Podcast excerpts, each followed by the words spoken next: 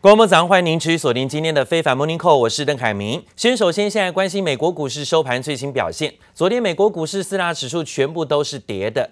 美国的新刺激法案还是没有共识，华尔街依旧持续的观望。受到了油价下滑的影响，能源类股领跌，四大指数最后都是小跌作收。道琼指数跌了九十七点，幅度百分之零点三五，收在两万八千两百一十点。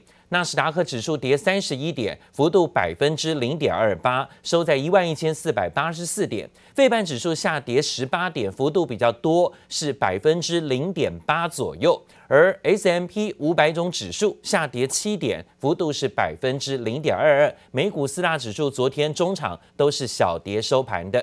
而提到了美国总统大选最后的一场辩论会，会在台湾时间明天早上的九点钟，会在美国田纳西州的贝尔蒙特大学登场。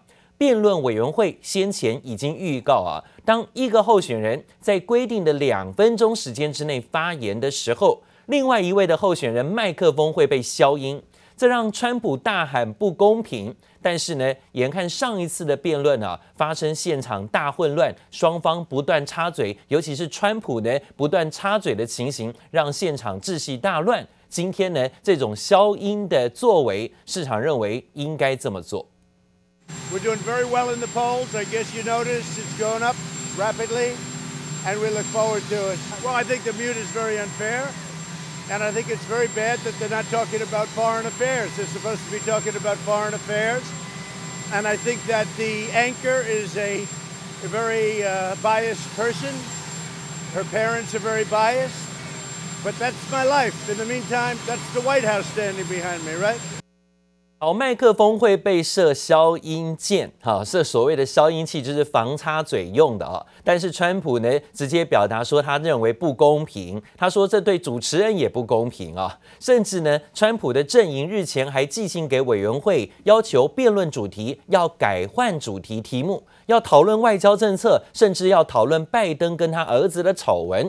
不过，委员会目前为止并没有做出任何更动，这让川普大表不满，大动肝火。还无奈地表示，这就是人生。而这次辩论会有六大重点，聚焦在疫情、种族、国安跟领导力等问题。现在看起来，这些问题每一个呢都是川普最大的致命伤。而目前最新全国民调显示，拜登还是支持领先川普有十一个百分点。就看这一次的最后一次辩论是不是能够成功的抓住选民的心了。而讲到了美国总统。川普、拜登呢，常常批评，呃，美国总统川普呢，常常批评拜登对中国屈服。不过呢，今天又有一个新的报道，《纽约时报》的报道说，这税务记录显示，美国总统川普呢，居然有一个中国的秘密账户，现在呢被发现了。而且呢，在川普还为了在中国经商，曾经在这一家中资银行开户，用来缴税。但是呢，他并没有把这个户头申报在相关的资料当中。今天密账啊被曝光了，也让市场呢格外关注。这几年呢，不断的在批评中国，甚至攻击中国。想不到川普自己却有在中国做生意的记录，甚至包括有中国的密银账户啊，还缴税啊。在美国呢，是一直想办法避税。在中国呢，却仍然缴出了好几百万的税。另外，川普批评对手拜登家族跟大陆商业的往来，也要求美国企业离开中国。但是呢，发现早在他在二零零六年就看到川普试图在大陆做生意了，曾经跟大陆的国家企业也做了合作，还在美加等地区卖了不少房地产给中国的富豪。从口袋掏出一叠钞票，美国总统川普出席教会活动，毫不避讳在公开场合点钞捐款，一副作风坦荡荡。Joe Biden is a corrupt politician. The FBI should be investigating. Biden will surrender your jobs to China. He will surrender your future to the virus. 川普批评拜登对中国态度软弱，跟紧咬拜登家族和中国有生意往来。不过川普恐怕是五十步笑百步。Remember when he was trying to run against like Beijing Biden? Remember that minute? He was trying to run against Biden as somehow being soft on China? And the Times tonight is reporting that President Trump took nearly $25 million cash from sources linked to China and the Chinese government, including a previously secret Chinese bank account just in the first year he was in office as president. 商人出身的川普也曾和中国有商业往来。纽约时报披露，川普在中国有账户，以川普国际饭店管理公司名义设立，因此并未列在川普的公开财务咨询报告上。川普的公司在二零一三年到二零一五年间，为了寻求商标授权交易，在中国缴税十八点八万美元，相当于台币五百四十万。According to the Times tonight, President Trump has a previously undisclosed bank account in China. Did I mention it's two weeks until the election? Two weeks until we decide as a country whether we will change course. 距离美国总统大选进入倒数阶段，爆料消息满天飞，拜登家族丑闻风暴扩大。除了拜登的儿子杭特成了箭靶，拜登的女婿克莱恩也被爆出和中国有利益纠葛。Just this week, we learned that another member of the Biden family is getting rich Off connections to Joe. His son in law just came out, big story, is cashing in on the China virus pandemic. Howard Krein advises the Biden campaign on the pandemic while investing in COVID 19 startups. 美国政治新闻网站 Political 报道，拜登女婿克莱恩称赞中国应对疫情的表现。他主导的创投公司积极协助中国企业进军美国市场，在美中关系紧张时刻不免被放大检视。记者王新文、陈一凡综合报道。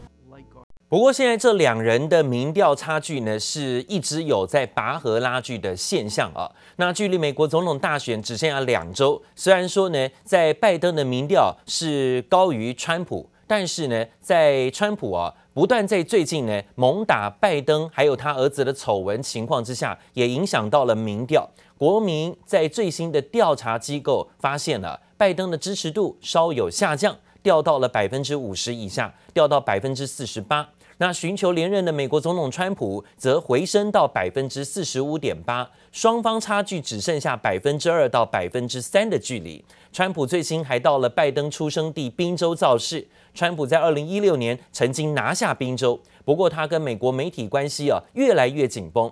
日前呢接受主持人六十分钟专访，却在四十五分钟就闪人，还上推特怪主持人没有戴口罩访问他。有人说呢，这一名主持人啊，这一名女性啊，她最后呢没戴口罩，是因为口罩没有放在身边。现在呢被川普抓到把柄，立刻拍了一张照就上传推特，还质疑她没有戴口罩啊。这样的情况之下呢，是陷这一名主持人于不义。来到宾州伊利机场造势，美国总统川普声势浩大，指导对手拜登的出生地，高喊拿下宾州就赢得大选。What a victory! Fourteen days from now, we are going to win the Commonwealth of Pennsylvania, and we are going to win four more years in the White House. 曾经是民主党铁票仓的宾州，上届大选就是被川普拿下，代表他成功拉拢劳工阶级，更让川普信心满满。Joe Biden has made a corrupt bargain in exchange for his party's nomination. He's handed control of his party over to socialists. I added another word: communists, Marxists. 不过，原定陪川普到宾州的第一夫人梅兰妮亚，竟因为持续咳嗽，临时缺席造势活动，让外界相当错愕。Planned as her first public appearance since recovering from coronavirus, but this afternoon canceled, an aide citing a lingering cough. 病愈的川普则卯足了劲赶场，还上与他最友好的福斯节目加码爆料，称拜登任副总统期间收回扣，司法部长正在调查他的犯罪对手，拜登也因为这样躲起来了。更讽刺，拜登儿子杭特就像吸尘器，到处吸钱。And His son walked around like a vacuum cleaner, but they say right in look, this is the laptop from hell. Even if he didn't get all of this money, and everybody's known this in Washington for a long time. This isn't surprising. Nobody's surprised by this. But even if he didn't, you can't go to China and have the son walk out with one and a half billion dollars to manage. 不过，川普和媒体关系紧绷。他在白宫接受 CBS 节目六十分钟专访，居然谈了四十五分就火爆走人，似乎对主持人史塔尔很感冒，还在推特上批评史塔尔怎么没戴口罩。You have to watch what we do to 60 Minutes. You'll get such a kick out You're gonna get a kick out of it. Leslie Stahl is not going to be happy. 但因为拜登打算拿富裕人士开刀，金字塔顶端有钱人可能面临百分之六十二点六税率。饶舌巨星五角公开挺川普，表示百分之六十二税率很糟糕，搞笑说自己可不想从五十美分变成只剩下二十美分。记者黄心如、李芷莹综合报道。美国下个礼拜四就要公布第三季的 GDP 初值，外界预期季增率可能超过百分之三十，会有成长破纪录的成绩。但是分析师指出啊，如此亮丽的成绩可能也无助于美国总统川普选情的翻盘，因为发布的时间刚刚好是大选前五天。经济学家认为，即使报告意义不大，但可预见川普会拿此大做文章，炫耀他在主政下美国经济出现飞行的复苏。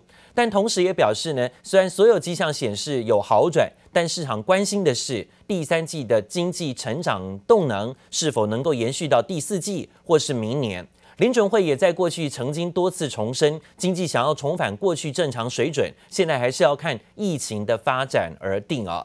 另外呢，则讲到了美国大选倒数之际，美中紧张关系却更为紧绷。美国教育部说呢，最新的报告有十二间的大专院校，包括哈佛、耶鲁、史丹佛等顶尖学府啊，涉嫌呃漏报了跟中国还有俄罗斯之间国家之间取得的资金。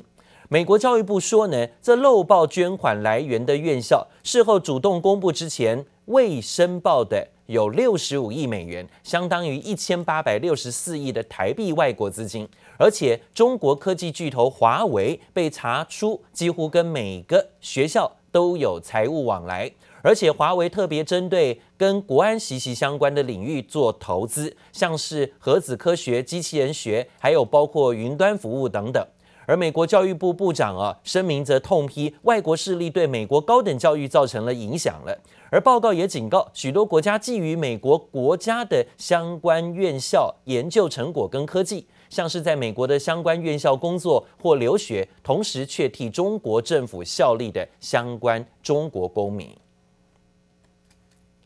绘图晶片大厂辉达计划要收购安谋的交易似乎受到了阻碍，受到了外国媒体还有包括了彭博社的报道，包括华为在内的几家中国科技公司向中国国家市场监督管理总局表达了强烈关切，很可能将会破坏这个半导体史上最大笔的交易。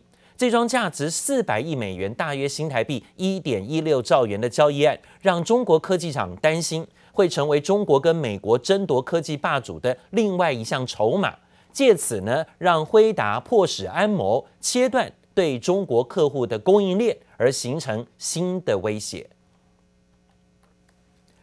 讲到了日前啊，包括台湾驻斐济代表处的办国庆酒会的活动上，传出中国外交人员没有受邀却擅闯，还打伤人的消息。美国国务卿庞培欧最新对此消息谴责中方，说呢，这不是中国外交官第一次这种行为不当。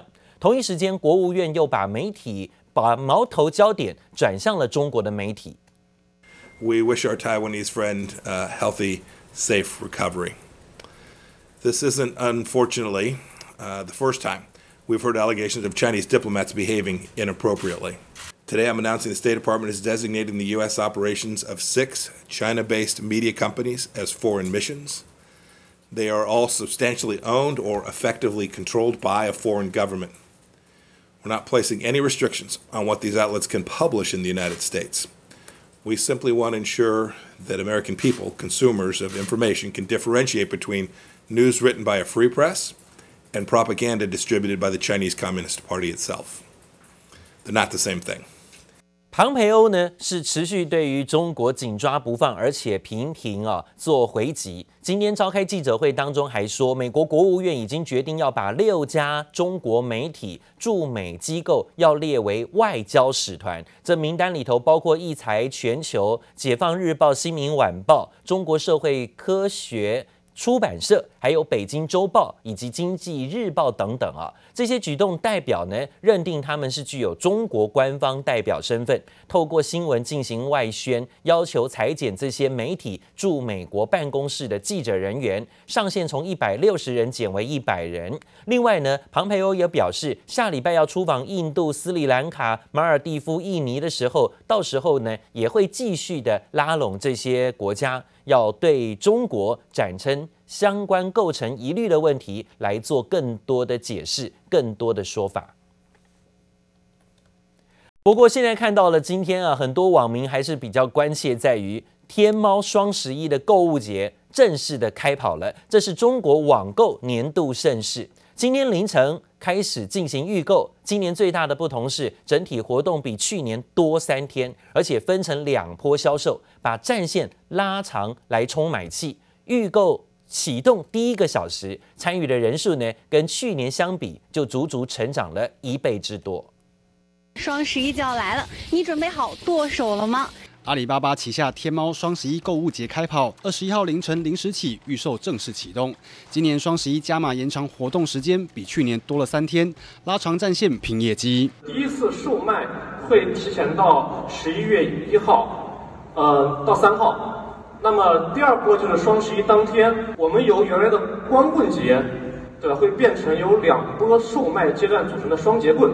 光棍节变双节棍，天猫打出消费者从十一月一号起就可以完成付款，比去年更早领货。今年双十一的规模也再创纪录，超过二十五万个品牌、五百万个商家参与外，更喊出总消费者人数要达八亿。